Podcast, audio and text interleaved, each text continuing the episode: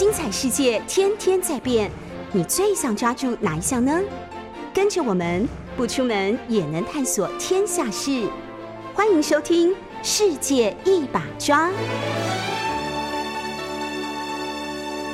九八新闻台《世界一把抓》节目，我是海伦。哇，很久没有在《世界一把抓》节目里面跟大家见面了，欢迎大家收听收看。没有错呢，我们的节目同时也在 YouTube 的频道九八新闻台频道开直播，欢迎大家透过这个 YouTube 频道来看一看我们今天现场的来宾。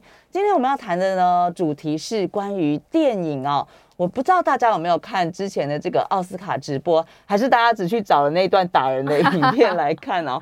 那一天其实呃，当然我在电台播新闻，然后正常的当然就是不断的颁奖、颁奖、颁奖，然后我们就为大家提供这个最新的得奖的资讯。但哎，就在这个呃这个呼巴掌事件发生之后，哇，大家都还关注这件事，连本来没有在看这个直播或者是关注呃得奖名单的人都跑来说，所以他到底怎么了？他到底怎么了？今天我们要请到现场的来宾呢，是电影人。其实呢，嗯，他的资历非常非常的丰富，呃，过去曾经是电影的编剧，也做过这个影剧的记者哦。他是我的好同学，童一宁，现在是这个祥生国际有限公司的内容长，正在拍电影的电影人哦。待会我们也会在节目中请一宁好好聊一聊拍电影到底是怎么回事，有没有什么我们一般呃观众听众完全想象不到的这个这个行业的。可以说是酸甜苦辣。当然，我们先请我刚刚今天开玩笑说啊，今天其实四月一号愚人节，大家会不会觉得我们今天讲的内容都是开玩笑的？但我们真的是真心诚意的要来跟大家聊电影这件事啊。当然，首先还是请一宁跟听众朋友问个好，同时还是简单先介绍一下你跟电影的渊源好不好？海伦好，大家好。然后我跟电影的渊源啊，嗯。其实讲从小时候，对，其实讲起来挺瞎的，你知道，就是在我们那个年代，曾经有一位歌手，他的名字叫张雨生，就是我们学长，对，就是我们正大的学长，外交系的学长。嗯，好，总而言之，就是当年张雨生出来就立刻爆红嘛，然后我觉得他可以算是就是我人生的第一个偶像。然后那个时候，张雨生接受访问的时候，他就说我我印象超深。他就《民生报》有一篇专访，就讲说，呃，他其实不想只是做一个单纯的歌手，他其实想当导演，有一个导演梦。对。然后我那时候心里就想说，哦，我的偶像想要当导演吗？那我就来当导演好了。然后，所以我就开始，我从那个时候就开始有了电影梦，但我根本不知道拍电影是什么。那但事实上就是我在那之前，我其实就是个爱看电影的小孩。嗯，我呃印象中人生第一部电影是应该是什么？民国六十七年，我爸妈带我去看一个妙妙龙，妙妙龙卡通哦，呃儿童歌舞剧的电影哇，迪士尼的。然后我妈说我坐在那个戏院的后排，就我才两岁多啊，我们坐在戏院后排啊。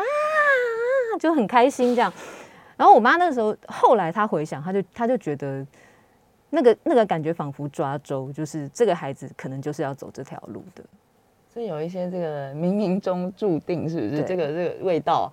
呃，刚刚我们提到，其实因为他是伊宁是我的大学同学啊，其实大学念的是这个传播科系，正大新闻系，我们是张雨生的学妹，然后学长当然离开我们非常多年了，嗯，但是后来怎么又走上电影这条路了呢？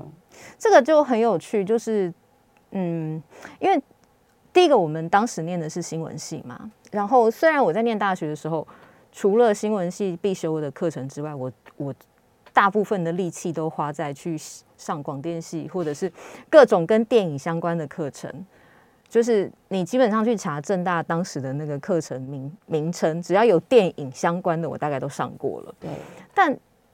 但事实就是，我们那个时候的台湾电影圈，其实第一个你要没有人脉的话，你进不去，而且工作机会也很少，就不多。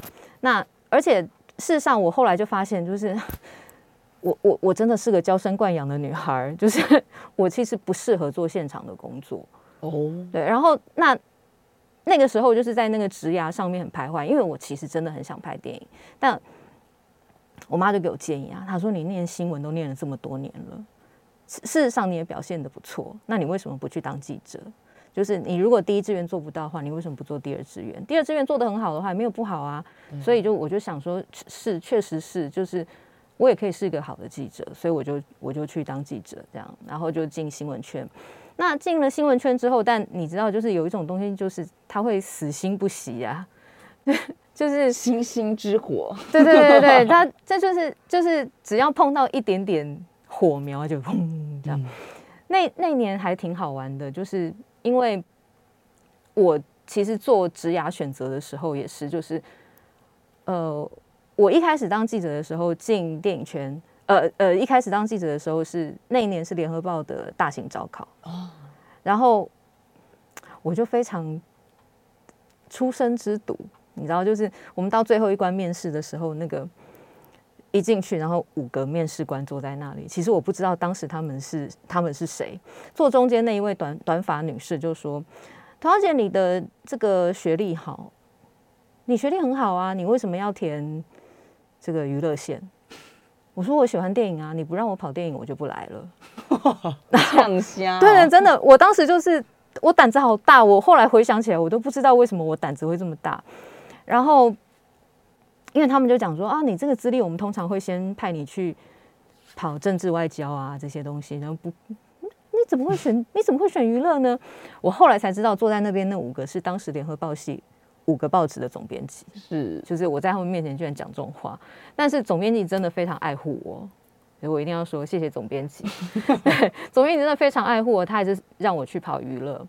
然后那那个时候，因为我我心里就想说，就是电影记者他其实就是可以兼顾我的第一志愿跟第二志愿，我觉得那是我最好的选择，所以我就开始就是。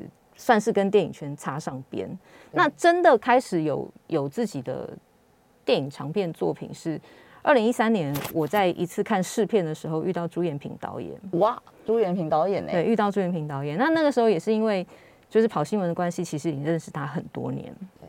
对。然后那时候就是因为我曾经有一段时间是离开第一线，就我去做编辑这样。那那一次就是很多年之后遇到朱导。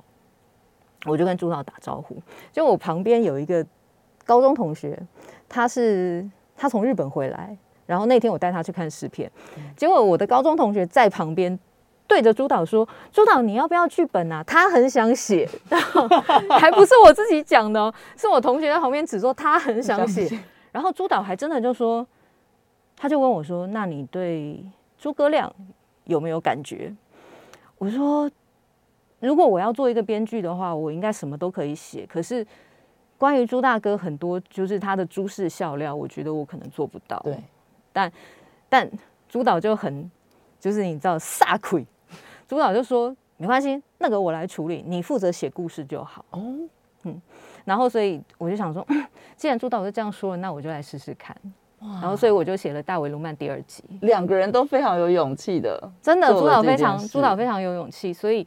我到现在都感谢朱导，就是我视朱导为我精神上入行的师傅，真的是太强大。嗯，所以其实从影剧记者，然后真的就踏入了这个编剧的这个角色哦。那当然，现在伊宁在做的事情，还有他真的在拍电影，是自己的电影。什么叫自己的电影？我们等一下会请伊宁好好来聊一聊哦。不过我们今天还是要先回到这个呃，才刚结束不久的奥斯卡嘛。大家，嗯，就像我们刚刚开始讲的，大家其实一定都知道这个所谓的新闻。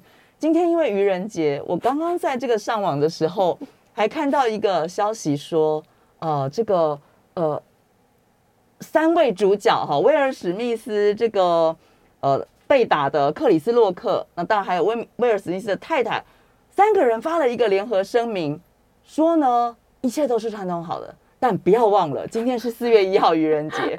这是一个愚人节笑话了哈，但是我相信会被拿来当愚人笑话，就是因为它是一个全世界关注，大家都在看这件事情。第一个到底怎么了？第二个后续发展会是如何？包括美国影艺学院也说，呃，后续他们会可能会对这个打人的威尔史密斯做一些所谓的惩处了哈。我我想我也蛮想听听看，就是身为一个电影人。呃，伊宁你怎么看这一次整个这个所谓的在奥斯卡上的这个风波，或者是我们讲的这个掌国事件？嗯，首先哈，我得说，就是在好莱坞，任何事情都可以是一场秀。所以，呃，我看到非常多人非常严肃的在讨论这个问题。对，我觉得那没完全没有问题，就是大家可以用这样的角度去看。可是大家不要忘了，那是 show business，就是任何事情都可以是一场秀。那，嗯，那回到打人这件事情哈，就是当天有看典礼吗？就是你，你的我当天我当天没有看呢。因为你在忙拍电影，对，然后我是看到，我是滑脸书看到又呜，对，整个被洗版了吧？对，就是呃，我觉得回到打人这件事情，就是在那个当下啦，呃，我我们姑且姑且认为，呃，当做威尔史密斯是真心的想要帮他太太出口气，嗯，我们姑且这样认为，捍卫自己的妻子，对，就是呃，其实我有类似经验啊。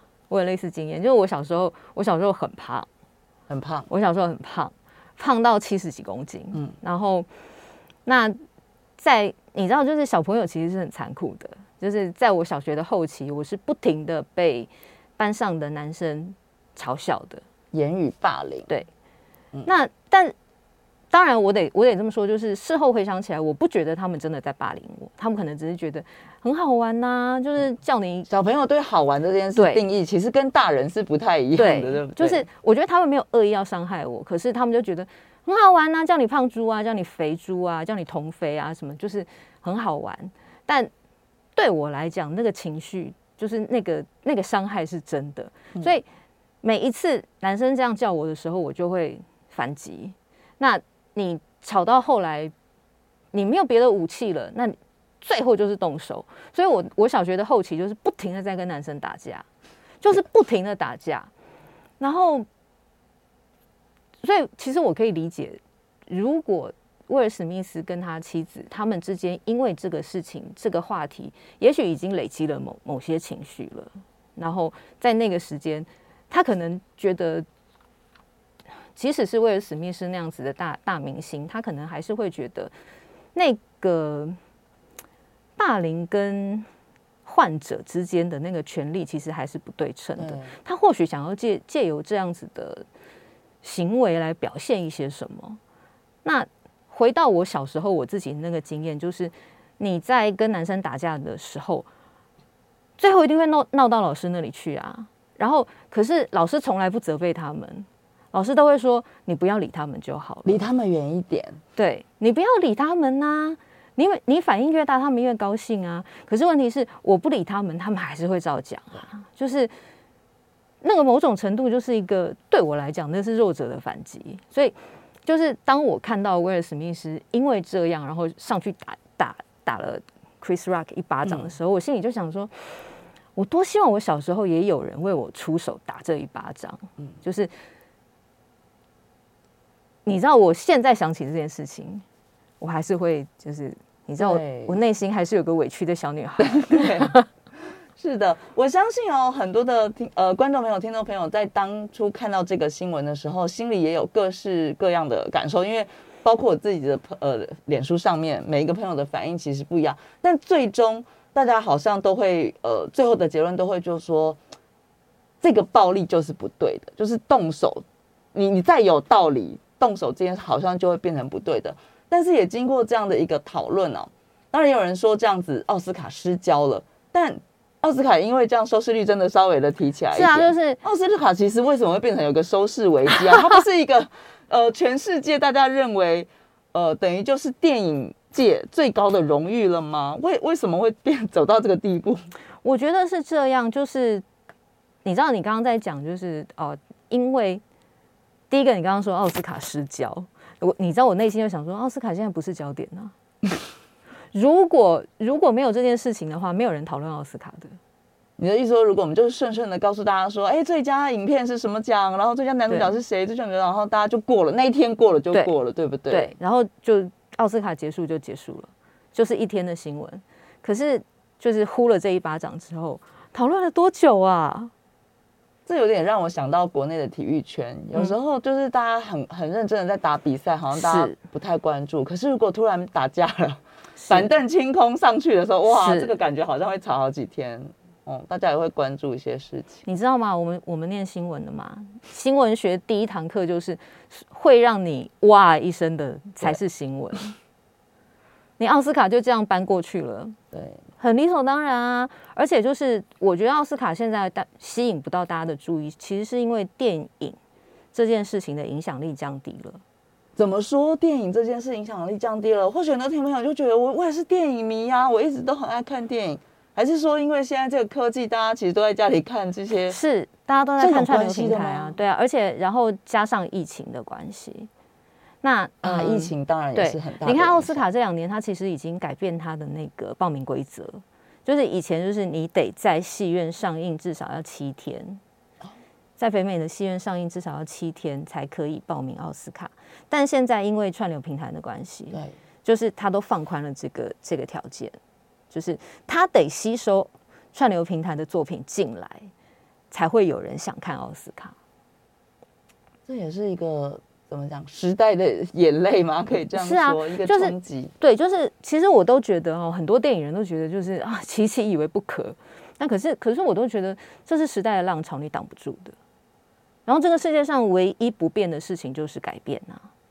既然时代是这样走，你你得你得顺着它，你得学习怎么在这个改变里面求生存啊。其实刚刚依宁在边说的时候，他讲到说，电影已经不再，你刚刚怎么说的？就是电影已经不再是，就它的影响力其实是降低，但是却还是有那么多的人对电影有一个冲击，像一鸣这样子，血液里面就有一个 对爱电影的这个因子，想要投入这个产业产业。我相信很多的观众朋友、听众朋友应该也呃一直都有这样的印象，或者是听过这样的讲法，就是说在台湾拍电影根本就活不下去啊。或者是很难赚钱之类。当然，现在我觉得，呃，或许这几年大家感觉到，哎，台湾电影也有一些不一样的作为啊。不过，这么多人却在这样的情况下，还是想要投入电影，表示电影一定有一个神奇的什么魅力。依就你自己，或者是你周周边的人，又是怎么看待电影？就首先我得说，各位朋友，电影这一行是有毒的，就你千万不要沾上它哈。一旦一旦你沾上它之后，对，就是你会无法自拔，你会无法摆脱它。那嗯、呃其实海伦昨天在跟我蕊今天的对我有稍微跟他说，我们今天要聊些什么？对嗯节目内容的时候，就是有其中就是有一题，就是你为什么喜欢这一行？那刚好我们公司现在也在拍一个就是长片的千刀短片，我们刚好在拍，今天第二天。对。那他等一下下完节目就又要回去拍电影。对我昨天我昨天四点才到家，谢谢。对，你看我们现在又聊到这些了，睡不饱有没有？然后感觉又可也不呃不会饿死，但是好像也赚不了大钱，就是饿不死吃不饱，是不是？但是 哎、还是爱，就是要去做。所以你你周边人都怎么了？呃，我特别有问我的同事们，就是大家为什么喜欢这一行？比如说有有的同事说，因为做这一行，他可以去很多他嗯原来的人生里面不可能去的地方，做很多他本来不可能做的事情。有一个想象空间。对比如说，比如说，嗯，他之前我呃，他之前做一个呃同志的小短片，嗯，就因为那个那个短片的关系，他们去了同志三温暖取景，嗯，然后就是看到同志三温暖里面很真实的面貌。就正常不会去嘛。对，那因为因为他是钢铁直男，哦，就是他不可能去那个地方，但是有个好奇，对就是哇，就是有一个正当的理由进去。所以电影因为电影这个行业让他满足了那个的好奇。就是呃，因为做电影的关系，他的世界变大了。嗯，然后或者是比如说像我们呃，我们有另外一个案子，本来是讲呃台湾第一个无国界医生去雁门行医，结果刚好遇到内战的故事。那我们那个案子如果募资成功成型的话，我们是会去中东拍的。哇，那你想一想，平常我们什么时候会去中东？而且我们可能会在中东待一段时间，那是真的生活在那里，是就是那个是、哦，对，那个是完全不一样的体验。然后还有比如说像呃，我另外一个同事，呃，我们感觉很接近，就是我们非常喜欢那个，他本来只是在你的脑子里面，可是现在有这么多人一起，对，然后你脑子里面的那个想象变成真的。从想象到真实的这个过程，这个实践的过程，还有一起一群人一起努力，一起努力的这个过程，哇，听起来真的是非常非常迷人。时间是早上的十点二十九分，您所收听的是九八新闻台《世界一把抓》节目。今天在我们节目现场的呢是祥生国际有限公司的内容长童一宁。待会在广告之后回到节目现场，我们就要请一宁好好来聊一聊。到底拍电影是怎么回事？同时呢，如果听众朋友您是透过 YouTube 来观看我们节目的话，也欢迎你把你对电影的好奇的问题留在我们的这个聊天室。我们待会请伊宁一一来跟我们分享。广告之后再回到九八新闻台《世界一把抓》节目现场。九八新闻台《世界一把抓》节目，我是海伦。今天是四月一号愚人节，不过要再次强调，我们的来宾是真的，是活的，是活的。对我们今天的内容也是真心诚意的，要跟大家好好的聊聊电影哦。特别是因为伊宁已经投入到电影这个行业了，所以我相信应该有很多东西是呃，或许你也很意外，在过去，或者是说，哎，就是我们这些局呃观影的人哈、哦，其实是真的从来没有想过，哇，拍电影是这个样子哎，所以。今天这样非常开心，能够在这个廉假之前请到伊宁来跟我们分享。确实，也就是接下来廉假了。我刚刚伊宁还没来的时候，我也在上网看，说，哎，奥斯卡刚颁完，看看有什么好片。我刚刚看到，哎，我们家那边的影城在车上，这次拿那个最佳国际影片，还有在演。不过我有同事说已经看了，但是说他有点看不下去，还是或者是。对，但但我其实想问的是说，当然在不剧透暴雷的情况下，有没有觉得，哎，你觉得比较遗珠，或者是这一次奥斯卡，你觉得其实是大家可以有空可以去看一下的这个电影？呃，我其实特别推荐几部片，包括像 Netflix 的那个《千万别抬头》，千万我要做一下笔记，千万别抬 头，好好回去看重。千万别抬头是一个政治讽刺荒谬喜剧哦，就是。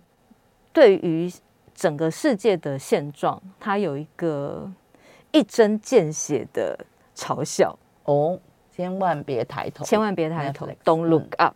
嗯，就是那个你看之后，你就觉得 好痛快啊。然后那个戏，呃，那个戏非常非常的非常的有趣，但它会有一个两极的评价，因为它其实是在整个故事里面，它是对于某些人有非常明显的争辩的，那那对于所有人都不觉得自己是被电影里面被批评的那一边，所以就是会有人跳出来说：“不是啊，不是这样，这电影胡扯。”但是另外一边人就会觉得他妈讲真好啊！哎，刚刚是有消音的字吗？然后还有呃，还有一部还有一部片子，我觉得我也很推荐大家看，虽然它在美国的目前的。评价也是就是中等，嗯，可是其实我觉得它有一点意思，就是史蒂芬史皮伯翻拍的《西城故事》哦，嗯，那个《西城故事》，所以这次史蒂芬史皮伯这部片也是有跟曾康平在竞争这个导演的奖项，对不对？我印象中是这样子，有的，OK，有，我记得是有的，对对对，新版本的重新再拍的《西城故事》，新版的《西城故事》，好哦，好哦。那虽然就是。呃，老实说啦，我觉得新版《西城故事》的男女主角的明星魅力没有旧版那么强大。对，可是他们有一种这一对男女主角在一起有一种奇怪的魅力。嗯，就是你知道他们没有当年的那么漂亮，对，可是他们有一种新时代小朋友那种，你就看到那种嫩嫩的青葱长大那种感觉。嗯，然后呃。我不知道史蒂芬史皮伯有没有这样的想法，但是在我看，就是因为你知道《西城故事》它其实讲的是那个纽约爱尔兰裔的帮派跟那个波多黎克裔帮派的青少年械斗，对，然后但是中间有有一对小情侣，就是突破了这个种族的藩篱，然后他们谈恋爱的故事。那我。我其实，在看这个片子的时候，我就觉得史蒂芬史皮伯有一种用这部电影来告诉大家说：大家不要吵了，嗯，大家不要吵了，大家一起住在，大家一起住在美国，一起住在这个世界上，我们应该互相相爱。就是如果你因为语言、因为种族的隔阂而彼此冲突，那是一件多么遗憾的事情。就是这是史蒂芬史皮伯导演的方式，叫你不要吵了，但是他用这一部片子来，这是他的方法。对，然后呃，其实有些人就觉得，嗯，新版没有旧版好看，可是我不觉得耶，我觉得新版新版有新版的魅力。对，然后更这更因为就是我觉得我我有那样子的感受，就是史皮博想要说一些话。所以我在看那个电影的时候，其实我某种程度是觉得，那是一部充满了爱的电影。对，哇，我们今天在我们的聊天室呢，也有朋友跟我们分享啊，冷默默说《偶然与想象》也很棒，但是但是应该下片了。好，但应该我们可以找找看。对，然后呢，这个 Seven 菜有跟我们分享到他的国中的经验哦，提到说，哎，能力分班，然后呃，全班男生，然后就有些事情会比较辛苦。可是呢，你似乎被被迫的也只能用选用比较激烈的方式，就如同刚刚依宁提到自己的这个亲身经验了。他就说，有的人是可以被欺负，有的人是不可以被欺负的。你不捍卫的话，你好像被烙上个记号，就是你默认了吗？或者是你们就欺负我吧，就好像会变成一个这样子哦。那他也问到一个问题，他说在思考故，因为我们刚刚提到伊宁曾经是编剧嘛，请问在思考故事的时候。越本土的剧情越能走到世界舞台吗？会怎么去定调呢？好像确实有一种讲法，就是你什么越本土越国际，就是你你等于把自己本土的特色做出来的时候，其实，在这种全球化时代，好像反而比较容易被凸显、被看到。伊宁，你怎么看这位听众朋友、观众朋友的问题？嗯，我们自己在评估的时候是，其实故事的本质。故事的本质才是最重要的。故事的本对，就是你能不能说好一个起承转合、扣人心弦、完整的故事，然后你故事的人物能不能在人性的本质上面感动观众、触动观众的内心最深处，就是打破这个国界，对不对？不同这个年龄背景、性别这种的藩篱，就大家都可以被这个。感动对，那个是那个是故事的本质，本质。嗯，那我刚刚脑中突然有一个形容，就是这个故事的本质，它是它是饭，它是饭，对，就是用食物来比喻它。哦，故事的本质，它是它是好吃的白饭。嗯，那个东西就是好吃的白饭是有它是有一定的标准的。对，那但是。所谓的本土的东西，本土的特色，它应该是浇在上面的，会那个那个浇头，它应该是浇在上面的什么牛肉滑蛋、虾仁滑蛋。好，那就是好，我们以台湾本土为例，那它就是台湾滑蛋呢。嗯，就是你故事的本质要好，然后再加上你本土的特色，这两个东西结合效果。对，嗯。就是这两个东西结合在一起，它才有可能走出去。不然你看，像我随便举个例子，比如说像《寄生上流》，嗯，《寄生上流》还看了重播在电视上，《嗯寄生上流》，你说它很韩国吗？它确实很韩国呀，它反映了韩国社会的某些现象。可是它如果只是反映韩国社会，那我其他国家可能完全没有共鸣、无感。所以他得在那个人性的共通点上，嗯，他得。写出这个东西来，这两个东西缺一不可。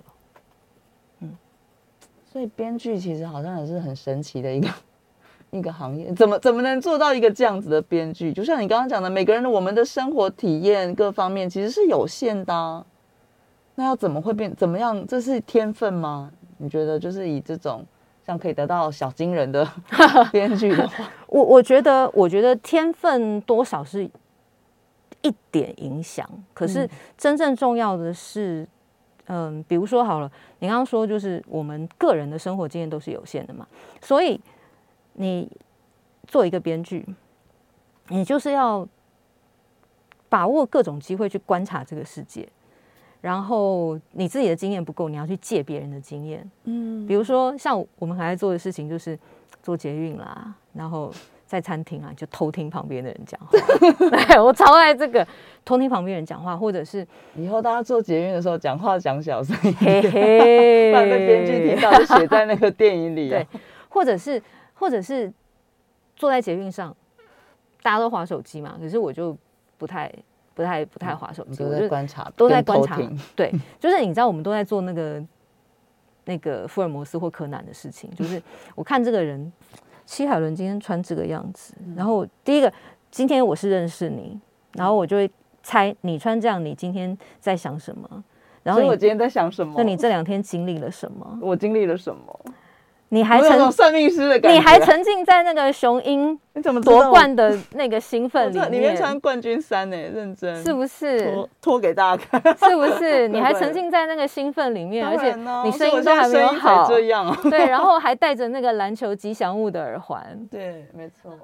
哎，这这个记者也是要这样，对不对？记者有观察力，编剧真的也是，对啊，有共通之处。是啊，然后你你刚刚讲到这个，就是我们做我。确实，以前当记者的经验，呃，帮助很大。嗯，就是比如说阅人无数，我我觉得确实是，对，确实是。比如说大明星坐下来在你对面，我确实就是用这样子的方式去观察他。对，然后你就会问出跟人家不一样的问题，然后通常大明星就会，哦，你怎么会知道？嗯，我当然知道啊。这是这一点蛮厉害的，但是我想真的就如同一宁讲的，就是。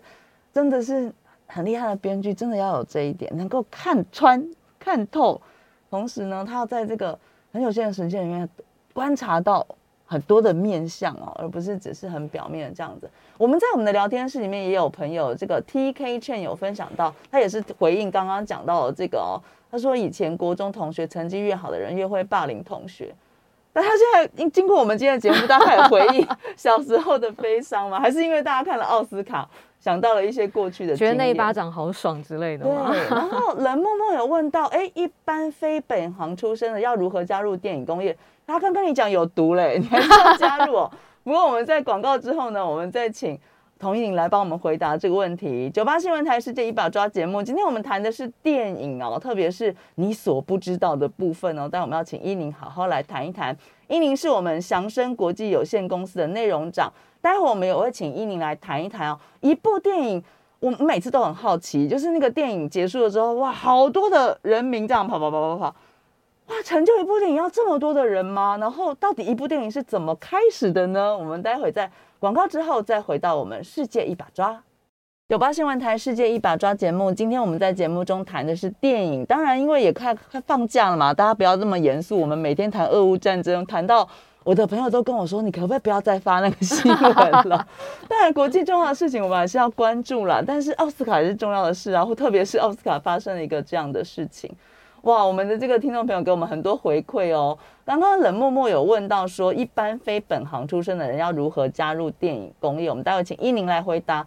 他同时告诉我们说，片尾字幕真的太小，但他不小没办法，因为人太多了，可能要跑很久，跑十分钟这样。哦，而且他说。现场工作人员常常给哦，你说在戏院的时候，说他可能要清场，可能会就希望你哎赶快到外面去了或者什么的。对，不过我们嗯，好像大家有也有另外一个讲法，就是说哎，我们有礼貌的观影人，我们要把这个 片尾跑完。说后面还有一些彩蛋，对不对？电影其实刚刚我们在广告期间我们就聊起来了，就是呃，我们小玉最近也看了黑白的韩国片，哎，真的非常有意思啊。不过我们先来回答刚刚默默的问题哦。非电影、非本行的人要怎么加入电影工业？就是呃，我得这么说，就是所谓的电影工业，它其实里面有非常多的部门。对，你看你要细密，你看你要加入哪一个部门？嗯，你喜欢的是什么？你的专长是什么？比如说，我们最简单粗分哈，就是有好几种分法。电影工业可以分成前、中、后。嗯，前期就是像我现在在做的事情。对。就是做做内容，对，然后做开发，对，写剧本，这个是前期。那中段就是在现场拍，对。那现场拍摄又有好多事情，对。好，从导演、场记、对，场务、摄影、收音、灯光，对。然后还有生活制片，你知道生活制片就是负责订便当，但是。这个角色超级重要，非常非常重要。然后他负责大家所有的后勤补给。对，如果就是你知道这所有，比如说像我昨天第一天拍嘛，我们昨天在等下等下，你要分享一下你们到底在拍什么东西？我们一直在讲说，好依宁现在就真的是跟他的团队在拍电影。那我们今天赶快讲一下，到底是在拍什么？我们在拍一部电影，什么我们在拍一部电影长片，叫做《田纳斯之恋田纳斯之恋》的前导短片。的，嗯，所以他还不就是他它应该之后会是是一部长片，电影它应该是一部长片，但我们现在先拍个短片。哇。那拍这个短片的用意是第一个拿来募资的，找资金，对嗯，没有资金做不下去，对所以你看拍电影也要有钱啊，没有对钱不能做。哦呃，拿来募资，然后拿来试水温，哦，就是对观众的反应，大家喜不喜？欢那个故事，想不想继续看下去所？以可以透露一点点，说它到底是什么类型，或者是这个故事的部分透露了，不好的能透露的，请加入同意你的脸书粉 专，他有时候会透露一点。这个呃，这个故事基本上是一个轻松的都会爱情喜剧，都会爱情对都会爱情喜剧轻松的，嗯，非常可爱的。然后他的故事讲的是一个空中小姐爱上公车司机，跟公车司机的恋情。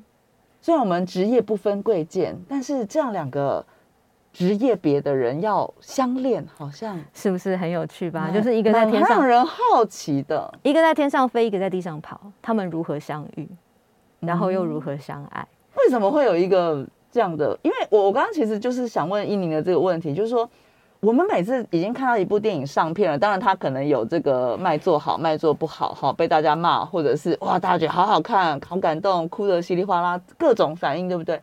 但是，一部电影要开始，刚刚有讲到前中后期，但是这个一部电影到底要怎么，它到底是怎么开始的啊？好，我以田纳斯之恋为例。对对，我觉得拿实力来讲，田纳斯之恋呢，它基本上它是最早，它是那个呃朱国珍的原著小说《中央社区》，然后他这个小说得了。哦，是有一个原著，对他有小说他有个嗯原著小说，他小说得了奖之后，他自己把它改成剧本，然后去送了拍台北的剧本竞赛，然后得了百万然后嗯得了首奖。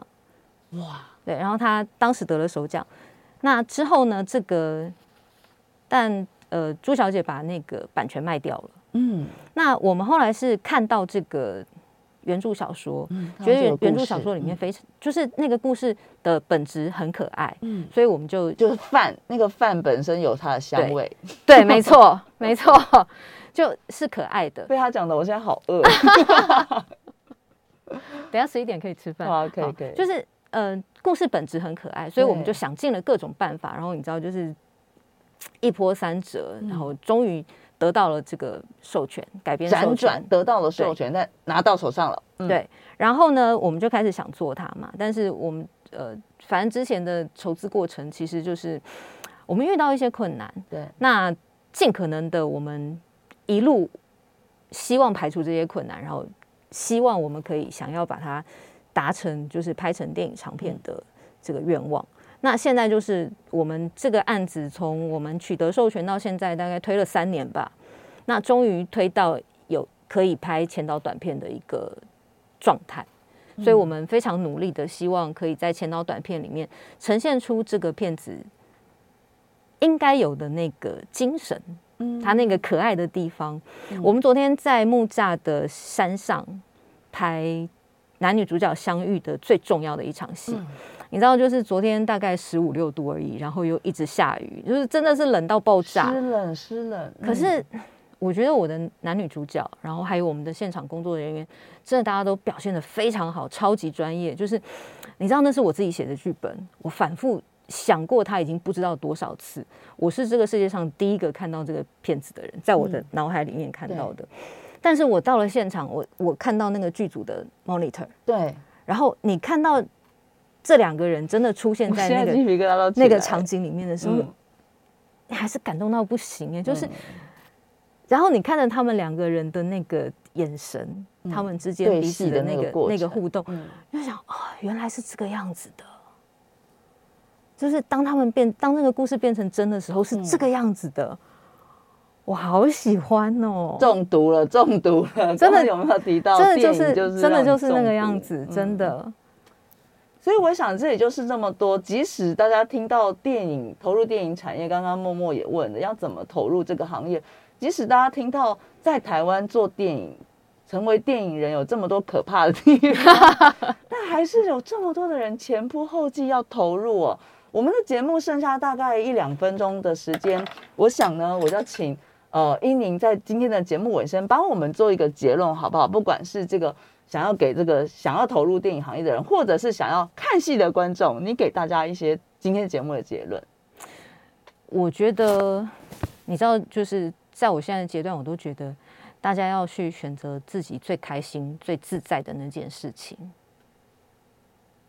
就这样。即使他嗯，像就像昨天、昨天、昨天，要去追逐那个好吃的饭，没错，没错，追逐那个香气。你知道，就是昨天有同事问我说，因为我们站在路边淋雨啊，然后你知道口罩什么全部都湿掉，然后嗯我我平常其实是爱漂亮的，但我昨天就是你你知道，就已经被包成，同事都在笑我说，姐你好像肉粽。而且我们今天也要特别讲一下，我们到现在都没讲，我们到底今天为什么要戴口罩主持节目？是因为童宁戴了一个金马的口罩，对，这是去年金马五八的金马奖的口罩，所以我们今天就决定要戴着口罩来主持节目。其实依照规定是可以不用的。然后反正就是我同事，我同事就来问我说：“你会不会觉得转入这一行到底是何苦啊？”因为你知道我们两个在路边唱那个冷冷的冰雨在我脸上不断的拍，这样。刚刚佑堂问我们要不要唱歌，我们说没有。我们现在不用罚钱，因为我们戴口罩。好好，总而言之就是，我同事问我说：“你会不会觉得何苦？”可是我觉得不会，完全不会。就是当记者的日子也没有比较好啊。的确啊，我想就是如一您所说的，电影人其实很多人非常非常可爱，他们也投入在他们这个热爱的这个工作环境里面。当然，成为观众的我们，如果我们没有进入这个行业的话，就是多多进电影院，多多看这些电影的作品，来给这些非常努力。其实就跟我们一样，我们也在我们的工作岗位上非常努力，给他们一些鼓励和支持。我们非常感谢祥生国际有限公司的内容长童一宁今天来到节目现场。那我们下一次有机会再请一宁来分享世界一把抓，下次再会喽。